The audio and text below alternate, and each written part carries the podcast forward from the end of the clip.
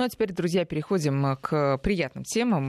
У нас Андрей Туманов уже пришел в студию. Андрей, доброе утро. Доброе солнечное утро. Солнечное утро. Прям хочется приехать на грядки и там остаться. Но не убиться там. Что, например, я этим занималась несколько дней назад. Просто еле доехала потом домой. Вы знаете, все болит все отваливается. А, Силы же... оставлены там. Я же предупреждал, что да, я понимаю. это не место трудовому рекорду. Не надо. Э, ну как не надо? Ну подождите. Отдохните. Ну а вот как? Вот вскопать грядку, понимаете? Ну Ой. это же просто убийца, убийца же. Ну. Нет, я, я призываю все таки не делать стахановских рекордов, хотя, честно говоря, э, сам не всегда этому. И тоже потом все болит, и спина болит, и, как говорится, хвост отваливается. Ну вы знаете, мы нашим слушателям обещали сегодня продолжить разговор про яблони, потому что вопросов много было, на которые мы не ответили. Некоторые из них я вот сохранила, будем будем отвечать, и новые будут вопросы, и новые рассказы. А, друзья, просим вас о ваших яблонях, о ваших любимых, о ваших сортах, самых замечательных. Пишите нам 5533, это смс 903 170 6363, WhatsApp и Viber. А, но все-таки можно вот несколько вопросов? Давайте. Моих личных. Значит, смотрите, вот целина непонятая. Надо как-то вот хотя бы первые какие-то, ну хорошо, не первые, вторые грядочки организовать. Вот ты копаешь, копаешь, копаешь, копаешь, потом тяпишь, тяпишь. Но все равно не получается вот этой вот рассыпчатой такой мелкой-мелкой мелкой земли. Просто мало копала и тяпила или какой-то есть сюрприз? Земля глинистая, не сюрприз, а э, секрет. Господи. Любая земля требует постоянного, долгого, бесконечного ухода. Отныне и во веки веков будете заниматься своей землей, кормить ее, тяпать, э, э, копать, э, культивировать, обрабатывать, то и так далее, и так далее. То есть иного пути нету, нет волшебной То есть это не потому, что у меня что-то не то, это Конечно, у всех именно так. Нет какой-то волшебной таблетки, нет какого-то легкого способа, как это Э, периодически декларируют э, э, те, кто размещает объявления, мы вам привезем плодородной земли, и все, у вас проблема отпадет с почвой. Ничего не привезешь, чтобы раз и навсегда решить на проблему. И, допустим, если кто-то чернозем хочет вам привести, вы имеете в виду, что, во-первых, вы соучастником тогда будете преступления, потому что чернозем перемещать с места на место нельзя. Это все равно, что как заповедных животных вдруг э, перевести куда-то в другое место, посадить в клетку. А, да и чернозем не выживет. Чернозем, он живет там, где родился. Он, ну, как я всегда подчеркиваю, что почва это живой организм. И э, виды почв, они живут там, где они э, родились. Поэтому не надо чернозем не, не перевозить, не, не покупать. Ну а то, что продается, это, как правило, как правило, это торф различной степени переработки, а торф субстанция безжизненная, Э, то есть там а органики-то много, вернее, не много, а 100% органики, а, а вот э, все в недоступной форме находится, то есть минерализации а, органики не происходит, и поэтому растение из торфа взять ничего не может. Но это не значит, что торф э, не надо применять. Я бы с удовольствием сейчас бы приобрел бы машинку другую торфа, торф хороший как мульчи, как улучшитель почв, то есть, допустим, вот на вашей глинистой почве что надо сделать? Я бы песочку туда да, прибавил, и торфику немножечко прибавил. Ну, все постепенно, в меру определить кислоту почвы. Э, лучше это делать по сорнякам, смотреть, какие сорняки. Какие сорняки? Ну, ну одуванчики. Одуванчики, точно знаю. но это уже, это уже неплохо. А, все остальное не скажу. Хвоща нету? Ох, знал бы я, как он выглядит. Ладно, ну хвощ, э, во, показываю. А, да. вот такой, вот да? так, да. Такой есть. Есть.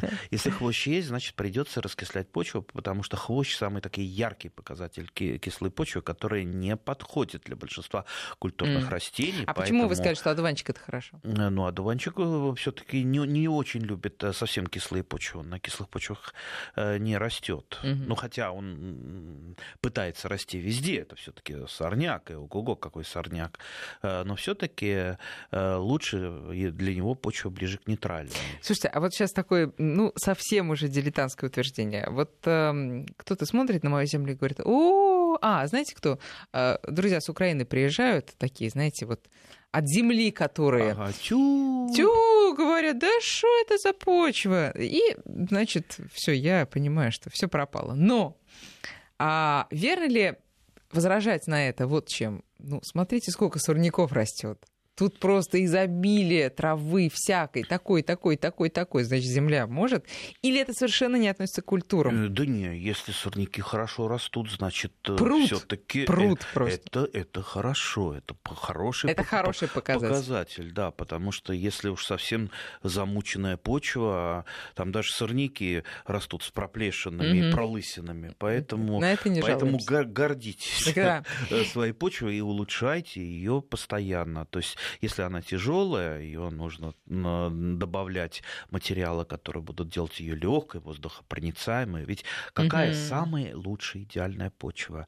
Она воздуха, водопроницаемая, на ней вода не застаивается, э, в ней много органики. Вот возьмите любой, про любую культуру почитайте. Там, допустим, редиска любит э, э, почву с высоким содержанием органики. Ага. А кто, а кто же не любит почву с высоким содержанием органики. Покажите мне э, ну, лю- любую культуру, которая не любит. Все любят, да. Это как человек любит кушать. Конечно, любит кушать. А что же он не любит кушать? Если он кушать не будет, он и жить не будет. Так же и растения.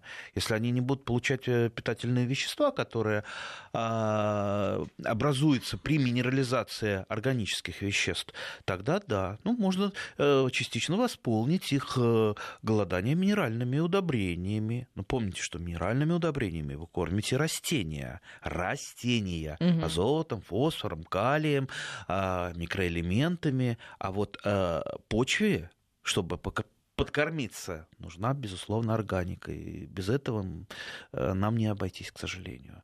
А теперь давайте так плавненько перейдем давайте. к яблоне. И вот э, ну, про сорта мы много поговорили. Ну, давайте, если будут у нас выплывать вопросы про сорта, мы обязательно поговорим, потому что эта тема бесконечная. И моя любимая книжка э, настольная – это «Помология», Помология, кто не знает, это наука о сортах, а в переводе таком э, дословном с латыни пом, помология, Короче, наука о яблоках. Да. да. А, так вот, э, у меня их много помологий, там, начиная с 30-го года, как-нибудь я, я уже рассказывал эту историю давно, но еще да, раз да, потом да, расскажу, да. да, откуда они у меня взялись. Но самое лучшее, пожалуй, это помология Орловского НИИ садоводства. Это под руководством академика Седова. Это очень знаменитый селекционер. Вот, э, большое количество сортов яблони именно вышли оттуда из э, Орловского НИИ они иммунные к парше, за что мы их любим, ну и с очень с неплохим вкусом, хотя там, там конечно, среди селекционеров там друг на дружком э, немножко там подтрунивают, а у нас лучше, у нас лучше, но мы в эти разборчики влезать не будем, э, все селекционеры хорошие, все они профессионалы э, и замечательные сорта у них. Э, так что вот э, перелистывая в дождик, например, или в какую-то бурю возле печки помологию, это так замечательно, когда ты смотришь, э, сколько сортов яблок, какие они разные. А сейчас пересдаете, они... извините, эти книжки старые, или новые Знаете, тоже хорошие? Вот, э, вот, вот это вот моя любимая книжка «Помология Орловского не э, садоводства», у нее тираж тысячи экземпляров. Mm. Вот представьте, на огромную страну, там даже для селекционеров ее вряд ли этой тысячи экземпляров хватит, не то что для агрономов, Конечно. а уж про нас-то, про любителей, что уж тут говорить. Ну, в любом случае, под рукой есть такая штука, как интернет, которым надо пользоваться осторожно, очень осторожно, потому что я вчера вычитал советы, я не, я, я, я не знаю, вот просто вот руки зачесались этого человека э, поймать и что-нибудь ему сделать. Вопрос у меня, ну, обмениваются садоводы э, информацией. Вопрос, у меня желтеет туя. Ответ, а, а возьмите, значит, вот такое-то такое средство колорадского жука, а, опрысните вашу тую и полейте под ней почву. При чем тут колорадский жук? При чем тут пестициды и пожелтение туи? Тем более полить почву. Ну, ну, ну какой-то вот просто фантасмагорический бред. Но наши люди, они почему-то очень многие, да, не все, они больше верят, например, э, вот э, таким доморощенным, а вот я считаю, дрожжами надо подкармливать, или там карбидом, или еще чем-то, э, чем вот верят нормальным ученым. Вот, вот, вот какой-то вот эффект. Ну, да, я знаю, у меня там мама такая, если что-то врачи говорят, она говорит, а, нет, врачи все неправильно. Вот, вот, вот тетя Маня на лавочке, с которой сидели, вот она знает, что а, она сама пробовала на себе, вот она знает, вот эти таблетки надо пить. Так что, дорогие друзья, если вы не хотите опыты на себе все-таки проводить, на ваших растениях, поменьше слушайте советы. Вот, знаете, вот сейчас просто на больной, потому что интернет просто наполнен всевозможным бредом, и чем более бред бредовее, тем он э, чаще и сильнее тиражируется, ему почему-то больше верят. А мы опять возвращаемся к яблоням. А можно вот сразу а, вопрос? Да, давайте. Значит, вот Владимир, например, спрашивает, молодые яблони весной обмазывал клейким составом от муравьев, заметил, что кора в этих местах потемнела и растрескивается, оголяется ствол, дерево растет, а кора нет. Что делать? Да, я еще слышал совет паяльной лампой можно. Да. Подождите, давайте так. А что, муравьи прям очень вредны для яблони? Конечно, конечно. А, муравьи тем вредны для яблони, для любого другого растения, будь то слива, будь то э, какие-то даже овощные растения, тем, что муравей, черный садовый муравей, а сейчас разговор прежде всего про него, живет в содружестве с тлей.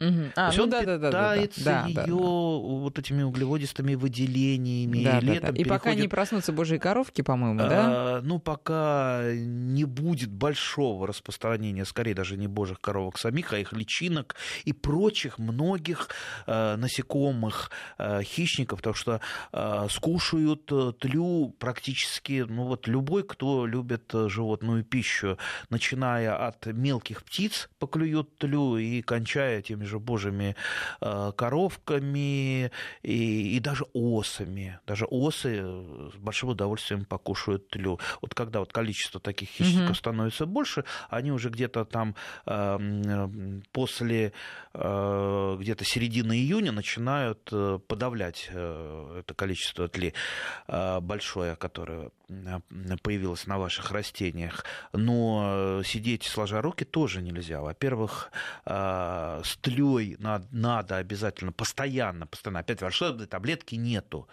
а, постоянно боремся. Например, совершенно такой простецкий способ это смывание из шланга тли, просто с оборотной стороны вот так вот струей там поливаете, заодно э, смываете ее такой острой струей, mm-hmm. потому что упавшая тля, там 98% оно, они уже не поднимутся на, назад, наверх. Ну, кого-то там муравьишки затащат, а остальные так и погибнут там жужелица нападут и прочее-прочее э, хищники.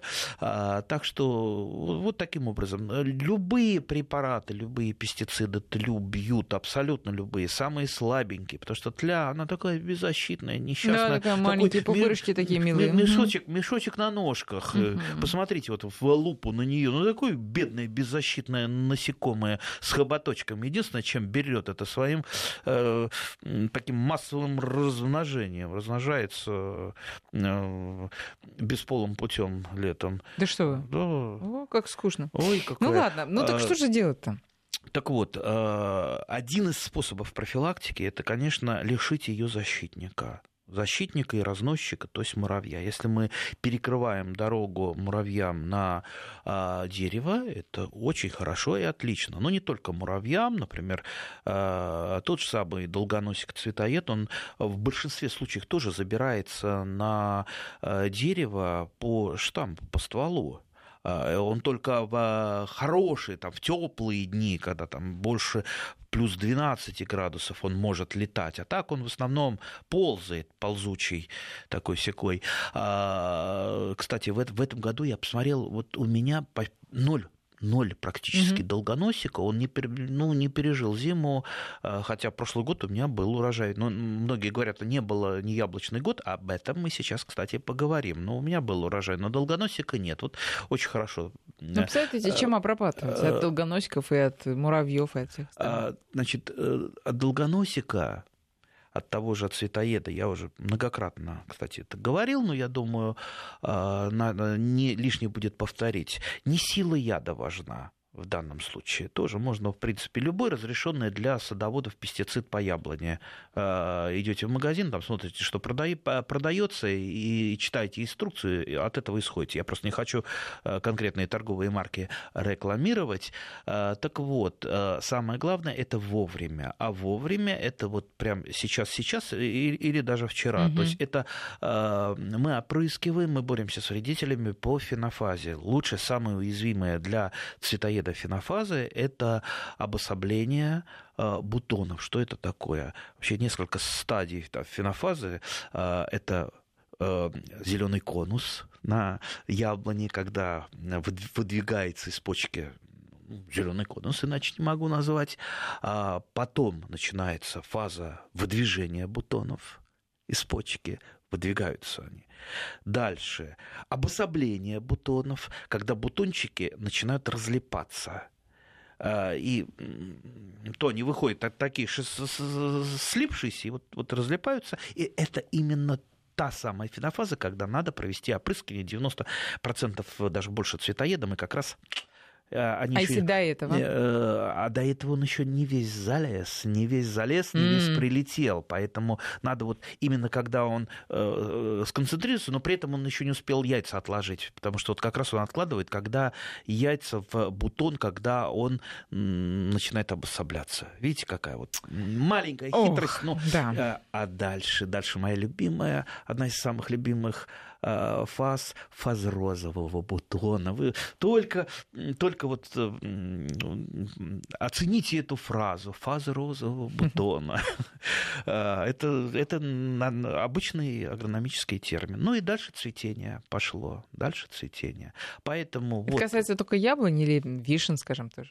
Нет, там немножечко другие угу. фазы, хотя очень похожи. Там бутоны не, не обособляются, они сразу выходят, допустим, у той же вишни. А, обособленными, и розового бутона там нет.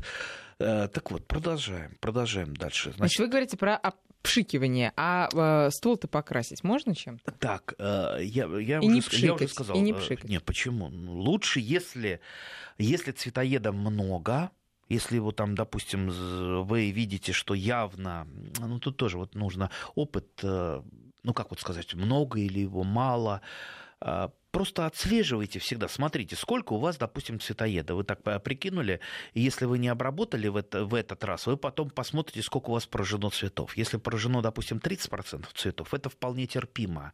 Это, более того, э, скажу такую э, вещь, э, может быть, еретическую. Это даже неплохо для яблони в если она очень сильно цветет. То есть э, в, э, в уходе за яблони есть э, такая операция, как, например, нормирование нормирования э, бутонов, э, цветов и завязей. То есть яблоня формирует этого с таким страховым запасом. То есть там обычно 5, максимум 10% э, цветов становятся плодами. Все остальное это стратегический запас, который потом опадает, но который очень много оттягивает на себя пластических веществ. Поэтому, если мы хотим, чтобы наше дерево при обильном цветении не очень ослаблялось, угу. можно пройтись, если деревце маленькое, пощипать, э, пронормировать цветы. А тут в данном случае нам помогает фактически цветоед. Если его немножко, он за нас э, пронормирует. Но если его много, если его там за 70%, то, конечно, а, планируется поражение цветов, то, конечно, надо его уже а, опрыскивать. А, опрыскивать. Тут, э, опять же, вам опыт подскажет, надо или не надо, но то есть опрыскивать по э, цветоеду не обязательно каждый год. Угу. Потому что он так вот по нарастающей постепенно увеличивает, увеличивает свое количество, э, и в конце концов может дойти до 100%, и вы останетесь вообще угу. без яблок. Так вот, как раз ловчие клеевые пояса, угу. которых, с которых мы начинали, да. они помогают нам не дать цветоеду забраться на яблоню. То есть они ползут, ползут и прилипают. То есть не проползают. Но, так, есть для этого клей. Садовый клей, а, который, через который ни муравьи не проходят, прилипают, э, ни Куда его наносить-то? Не наносится. Вот, к сожалению, в инструкции для клея не всегда пишется, как его правильно наносить. На ствол его нельзя на наносить. ствол, особенно на молодую кору, Эх. категорически этот Эх. клей не наносится, потому что вы сожгете, он слишком активный, э, он слишком, э, ну, скажем так, ну, ну вот представьте вещество, под которое это же клей, по- по- под ним же там кора не дышит, естественно, она начинает э, погибать. Очень жалко А вот так Владимира и его яблони. Но Вот. вот он спрашивает, ну что делать с корой, как дереву помочь? Так, ну, сейчас вот соскребите все по максимуму. А, И если а, камби остался под корой жив, камби это слой клеток э, между корой и древесиной, который, с которого фактически все растет, то э, дерево залечит вот эту вот круговую рану. Если нет, э, ну, прививку мостиком уже поздно делать. Э, Если оно там потянется, доживет до следующего года, может быть, на следующий год вы Что сделаете. такое э, прививка мостиком? ну, скажем так, прививка веточкой, веточкой в обход э, вот этой некрозной ткани. То есть вы э, Ниже, прививаете чуть-чуть э, ниже и чуть-чуть выше. И фактически вот этот получается такой мостик, через который идут питательные вещества, через... Ой, как Э, интересно. Да, это все очень, очень просто. Правда, все-таки привить, чтобы мостиком, это надо, ну, как минимум, уметь прививать. Э, Хоть прививать, я э, всегда говорю, это 15 минут учиться, но прививка мостиком, она немножечко посложнее. Там надо э, такие вот мелкие хитрости знать, э, м, ко- которые, которые как правило, приходят Ну, к вам во время опыта. Сейчас всю вот эту кору поврежденную, всю ее счистить оттуда. Срезать. кору и самое главное клей. Ну, естественно, да. И, и, э, есть еще есть еще такой способ э, этиолирования. а, То есть, э, когда, допустим, вот пришел к вам заяц, погрыз, э, и вы видите, что под э, вот этими погрызами ну, ну, ткань еще, ну, ткань такая вот живая, то есть закрывается э, то есть не засохло, нет э, некроза, закрывается черным материалом каким-то, допустим, черной пленкой, но так, чтобы, в общем-то, там под пленкой дышало.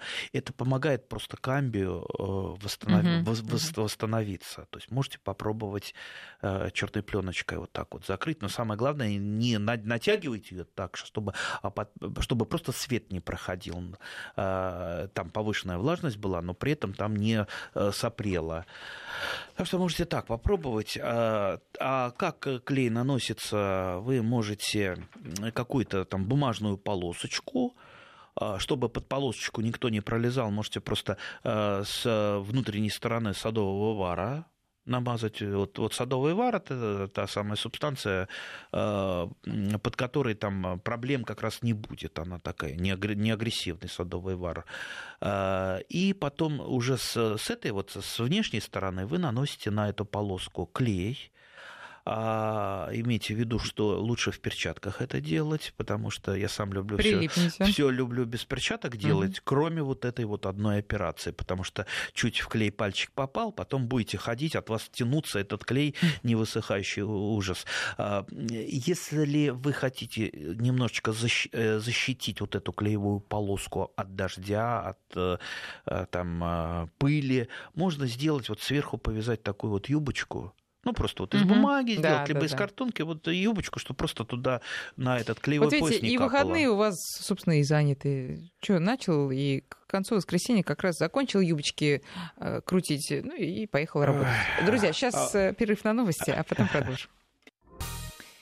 8 часов 34 минуты. Мы продолжаем, друзья. Мы говорим сегодня о яблонях, не только о сортах, но и об уходе. И вот э, наш слушатель Алексей тоже пишет э, похожие вещи, что и вы рассказывали, Андрей. На все свои деревья он ставит ловчие э, пояса, а именно обматывает малярным бумажным скотчем липкой стороной на улицу. И по скотчу наносит немного клея для мышей. А результативный вариант, э, кроме того, ставлю, пишет он под каждым деревом, э, поилки, пластиковые бутылки с тонкими отверстиями, сиропом для борной, сиропом с борной кислотой. Из-за этого хоть как-то уменьшается численность муравьев и, соответственно, тли. сборной кислотой. А вот я бы, я бы не рисковал это делать, потому что пчелки и шмели А, мгм. а, будут то же самое. Э, кушать. кушать и отравятся борной кислотой, поэтому надо делать осторожно. Вот, э, вот почему я крайне осторожно, например, опрыскиваю, чаще всего не опрыскиваю свои яблони. Вот смотрите, под каждой... у меня 6 соток, классический 6 соток, а хочется того, того, того, поэтому каждый квадратный метр он использован. Тем более вот такая вот, э, знаете, крестьянская у меня э, там традиция не давать земле гулять. Если что-то там заросшее стоит, либо не используется, это уже, ну, душа болит. А, поэтому даже приствольные круги у меня используются, даже приствольные круги. Вот представьте, вот сейчас вот надо было, допустим, э, если надо бы было мне опрыскивать от цветоеда, а у меня под там в престольных кругах двух яблонь, там бушуют, растут пролеские э, ботанические тюльпаны, так называемые. Ну, то есть вот, вот просто вот там бушует море цветов.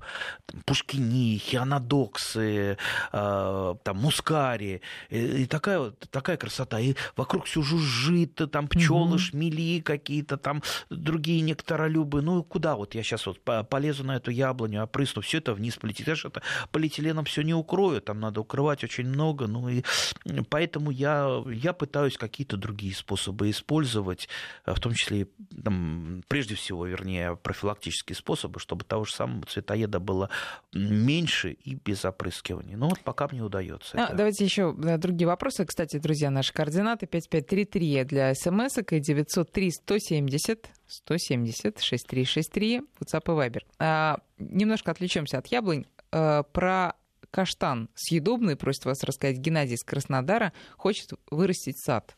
Ну а что там такого? Ну, вырастите, я думаю, проблем нет. Каштан его. размножается, ну, чё, проще, проще некуда. А, его орешки высаживаете, ну, желательно. Сертификация. Вот видите, вот видите, все правильно, да. Скоро, скоро без меня будете передачу Не уж нет, ни в коем случае. А, осенью сажаете, они, они прорастают, и прорастают так э, мощно. Я как-то... Мне понадобился э, как-то каштан у меня товарищ попросил, вот позарез. У меня, естественно, каштанов нету, и э, орехов тоже нет, кроме фундука, некуда просто на даче. И вот куда мне надо... И вот э, мне надо было ему подарить там в горшочке там, росточек каштана, чтобы он посадил. Я, э, хорошо, это было весной, я поехал, знаете, вот э, э, это, по-моему, на Комсомольском проспекте, э, там дворец молодежи, вот этот, mm-hmm. недалеко там каштановая аллея. Mm-hmm. Я, я туда приехал, и там э, вот этих проросших каштанов по весне было просто море, да и сейчас, наверное, э, там есть. И я просто их э, там взял в горшочек, посадил ему, э, ему привез, вот, говорю, сам вырастил. А на на самом ну, деле, здорово, в принципе, здорово. подобрал. А их же, их же, честно говоря, и жалко, потому что их же там все равно затопчут, Конечно. либо сгребут, а да. так вот э, он, он где-то сейчас растет, потому что это было много лет назад уже хороший каштанчик. Так что не очень сложно, хотя я помню, я уже тоже об этом рассказывала, что откуда-то там на обочине у нас вырос маленький каштаник, я его пересадила, но почему-то он не прижился, не знаю, что, что ему не хватало. А я периодически, вот если мне позарез э, нужен подвой для яблони, а у меня, допустим, нет, ну, случается так. Так uh-huh. у меня обычно там э, десяток другой, э, а то и больше подвоев есть, и яблони, и груши, и вишни, и сливы, ну, вот бывает так, нет. А я иду к железной дороге с лопатой только ходите осторожнее, потому что, ну, как бы вас не приняли за, да, какого-нибудь террориста. Вдоль железной дороги растет очень много яблонь даже вот на насыпи, ну, яблоки кидают в окошечко, Mm-hmm. Чего mm-hmm. лучше не делать, мусор надо кидать, а не в окошко, да, дорогие граждане. Так вот, э, э, семечки яблони прорастают, Э, ясно, что большая часть погибает, потому что, ну, неизвестно, какие сорта, вот так, такая вот лотерея. Но вот естественным отбором, э, потому что перезимовывает, э, там, может быть, один из сотен таких вот сеянцев, остаются самые зимостойкие и самые холодостойкие, потому что они зимуют как раз на насыпи, где практически нет снега. То есть без снега зимуют. То есть они самые вот, вот так вот отобрались там выносливые, да, морозостойкие, зимостойкие. Вот выкапывается. Я делал э, на таких вот при привал, ну как вот на, на, скелетообразова... на скелетообразователи, то есть даже не в штамп прививал, а на скелетные ветви. И, и потом э, отдавал своим друзьям, которые просили, э, и они сейчас говорят, что великолепно вот эти яблоньки растут. Так что вот на всякий случай, если понадобится а, подвой для яблонь, можно уже найти и готовый. А вопрос еще от слушателя. В апреле от слушательницы в апреле посадила молоденькие яблоньки, листики чистые, яблоньки зацвели. Надо ли впрок обработать чем-нибудь от вредителей и болезней?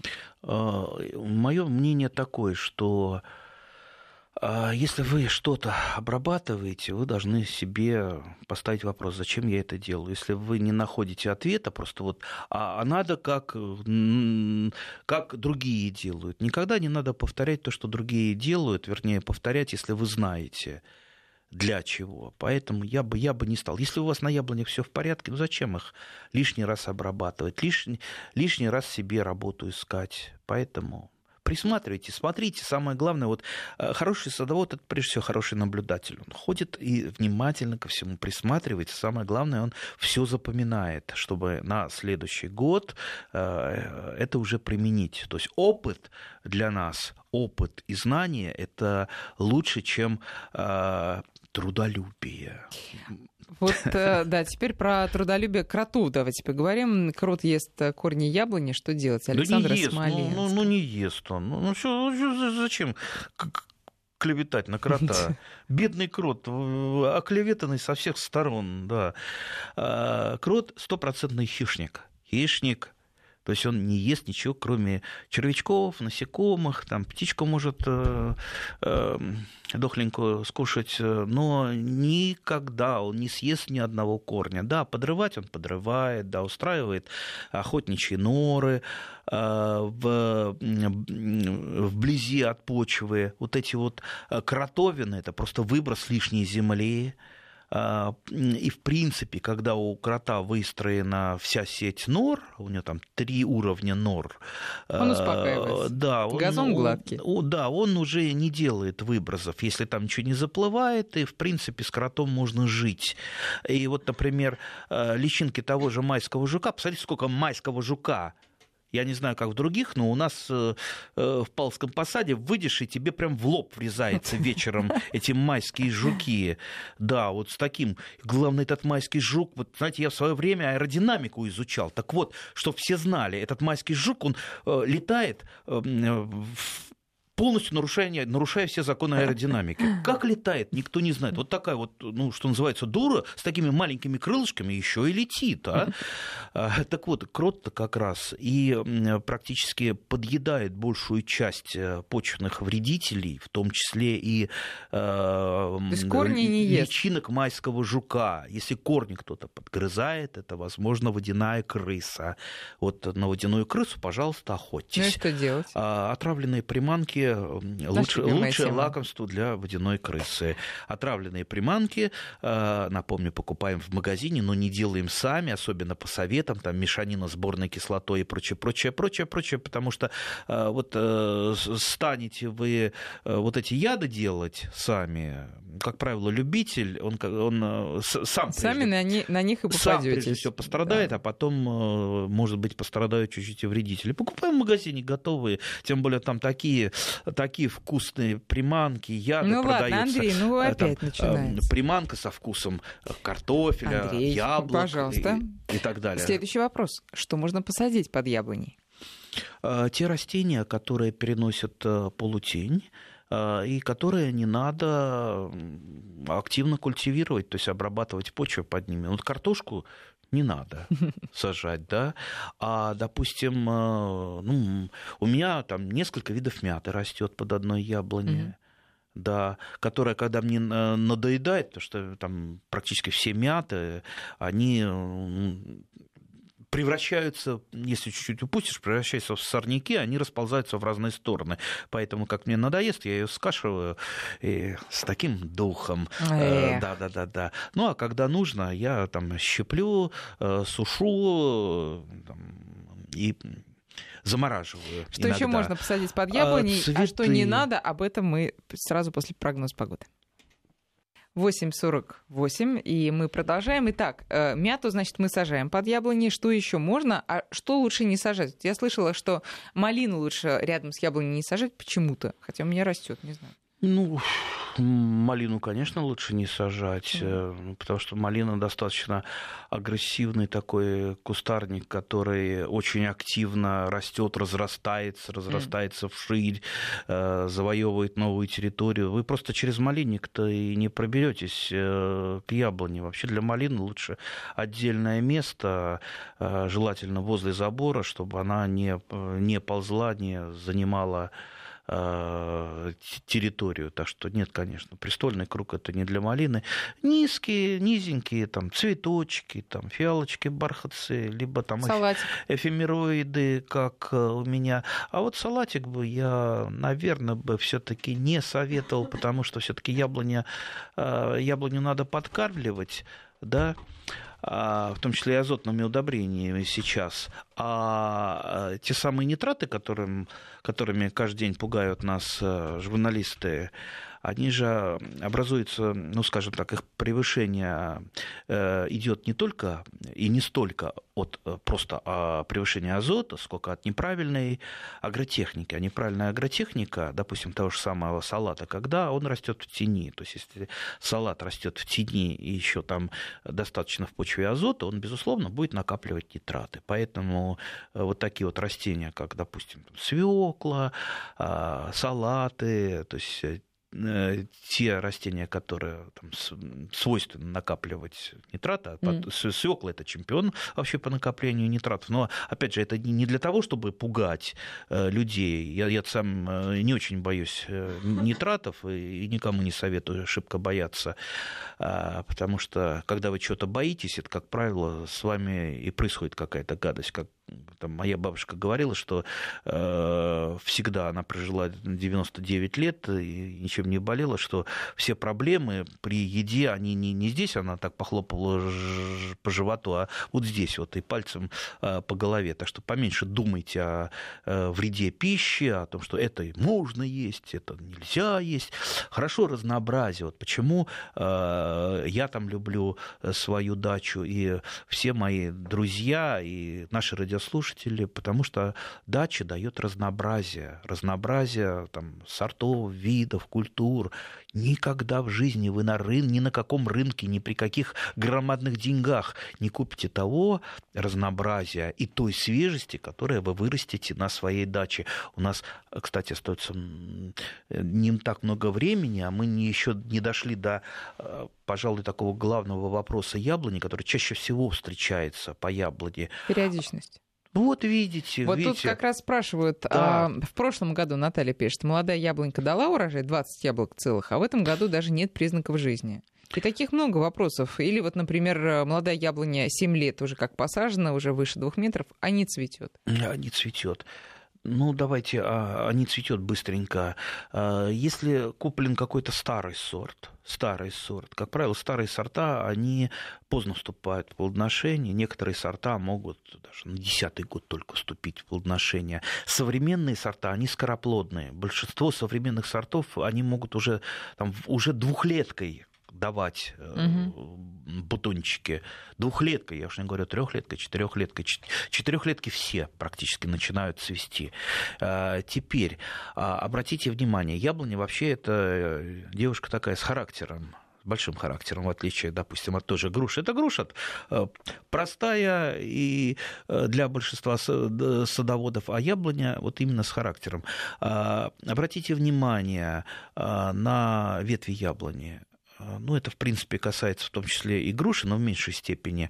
А, если вертикально идет побег, на нем, как правило, не завязываются плодовые почки, и этот вертикальный побег, на нем нет цветов. Наоборот, но он растет зато очень хорошо. Там, может там полтора метра и даже два вырасти, угу. а зато побег отклоненный в горизонт, он растет медленнее, но зато завязывает плодовые почки. Плодовые почки, они формируются за год до плодоношения, за год. То есть сейчас вот, допустим, э, в конце мая, начале июня будут формироваться плодовые почки на следующий год. На следующий год. Чтобы они сформировались, яблони должно всего хватать. Ну, во-первых, они желательно, чтобы были все-таки отклоненные, поэтому э, отклоняйте яблони, там на колышки подвязываете веревочками, там грузики какие-то можно э, подвесить. Но яблони не должна у вас э, так вот ввысь, как космический корабль стремиться, а лучше лучше быть косолапой в разные стороны, да. Это мы сейчас немножко упрощаем, да. А, так вот, э, так вот, периодичность. Периодичность, да.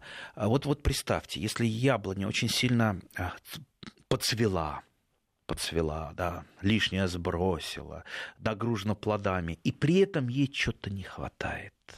Не хватает солнца, она там плохо обрезана, в тени растет, не хватает влаги, э, там засушливая, засушливый июнь, а вы не поливаете ничего, а земля сухая, либо наоборот э, замокает яблоня, э, то есть ей тоже некомфортно. Не хватает ей удобрения, вы ее не подкармливаете. Вообще правильно ухаживать э, за яблонями могут, ну, вот так по моим наблюдениям, процентов 5 и ухаживают. Остальные 95% э, либо раз от разу что-нибудь там кинули, э, я, яблони, там, горсточку какое-то удобрение и забыли. И думают, что она вот а такая вот дикая, что она сама по себе растет. Нет, сама по себе все-таки не лесное растение. Она сама по себе расти не будет. И отзываясь на плохую агротехнику, она не завязывает, вот не хватает ей, а она еще перегружена плодами она не завязывает просто плодовые почки на следующий ну, год. А, что не а на следующий год даже, вот я сказал, Нет, кроме горстки удобрений. Питание, питание, не хватает азота, фосфора, калия, не хватает света, не хватает влаги. А что еще яблоне нужно? Вот этого, вот этого всего э, будет ей достаточно. То есть правильно вы за ней ухаживаете. Э, в случае очень сильного, если завязались у вас э, плодовые почки и много, как я сказал, ну, не грех провести нормирование, то есть частично их почикать если яблонька, конечно, не очень высокая, потому что там, если она старая, большая, вы по ней не налазитесь. И тогда она будет формировать плодовые почки каждый, э, каждый год. Вот представьте, если бы, допустим, у, профессиональ, у профессионалов вот, сады яблоневые, да, если бы они плодоносили через, через год, да они подбанкротились бы на следующий год. Каждый год правильно ухоженная яблоня должна плодоносить. И, конечно, уделяйте э, больше внимания, опять же, я возвращаюсь к современным сортам. То есть современный сорт, он и э, в плодоношение вступает раньше, и он менее склонен склонен, подчеркну это слово, к, лени. к периодичности, к лени, да. нет, к периодичности ну, плодоношения. Это не речь. лень, а э, капризная яблоня, капризная девушка вот так вот отзывается на, ваш, на ваши действия. Поэтому, если она себя так ведет, виноваты вы. Ну как вы? Это, это абсолютно правильная логика. Если девушке плохое настроение, кто виноват обычно? Известно кто. Да. Значит, смотрите, а, вопрос такой. Когда лучше собирать листья яблони, малины, вишни и прочих для сушки, например, на чай?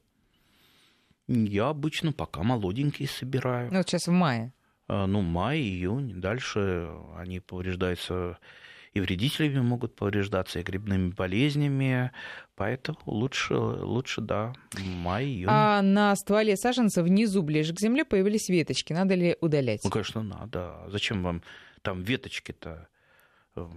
Давайте вы, давайте вы примете для себя решение, каким образом вы будете формировать ваш саженец. Если вы хотите э, в штамбовой форме, да, то, ну, то есть со стволиком, mm-hmm. так, mm-hmm. проще да. говоря, а, естественно, это все надо обрезать. А если вы вдруг захотите в какой-нибудь там чашеобразной форме, знаете, вот есть такие чашеобразные яблони возле МГУ, а, можно съездить посмотреть, как это делается. Но это тоже не, не просто там веточки выросли, это специально дело, специально а, там укорачивался проводник и провоцировал, провоцировалось пробуждение почек э, внизу, и потом уже из этих почек формировали вот такую вот, э, из побегов, вернее, вазу Так что, конечно, надо обрезать, следить. Ну, тут много вопросов, друзья, конечно, вы пишете и про другие темы, но давайте мы все-таки их оставим на другой раз, на следующий. А, ну, пока, может быть, вот такой, такой еще вопрос. Можно ли яблоню грушу размножать черенками? Нет. Теоретически можно, то есть укоренить яблоню можно, но очень трудно. То есть, например, вот я укоренял, но это опять же это юнацкий опыт, повторять его не надо воздушными побегами. А, кстати, воздушными побегами можно, например, очень хорошо укоренить там ту же самую ту, если у нее нет веточек э, э, для того, чтобы отогнуть и прикопать. Что То воздушные побеги. Что То есть вы в полиэтиленовый пакетик э, надеваете, надеваете на веточку где-то там в кроне и насыпаете внутрь земли, так, чтобы эта веточка находилась в земле. Поливаете периодически, ну, понимаете, у вас Э, такой пакет с землей, он э, находится, находится на веточке, на веточке где-то в кроне. И если вы еще там обработали каким-нибудь корнеобразователем, например, там корневин, гетероаксин, либо там специально э, процарапали, ну, я думаю, посмотрите в интернете, как это делается, то там корни появляются даже у трудноукореняемых культур там, через там, полтора месяца они обязательно появятся, даже на яблоне. Но делать это не надо, потому что э, вот смысл прививки в том, что сам сорт, он имеет э, хорошие, скажем так, вершки. Я сейчас опять максимально все упрощаю, но корневая система, как правило, у хорошего нужного нам сорта, она либо слабенькая, либо не зимостойкая. Зато, например, если это э, подвой э, семенной высокорослый, там, как правило, применяются подвои э, сеянцы Антоновки, у которой такая корневая система мощная, зимостойкая, идеальная. Так что получается вот такой вот э, двухэтажная яблонька, корни от Антоновки, которым все ни по чем, а верх уже тот самый сорт, который вам Андрей, нужен. большое спасибо, и слушатели вас тоже очень благодарят, и до встречи ровно через спасибо. неделю. Спасибо. До свидания. До свидания.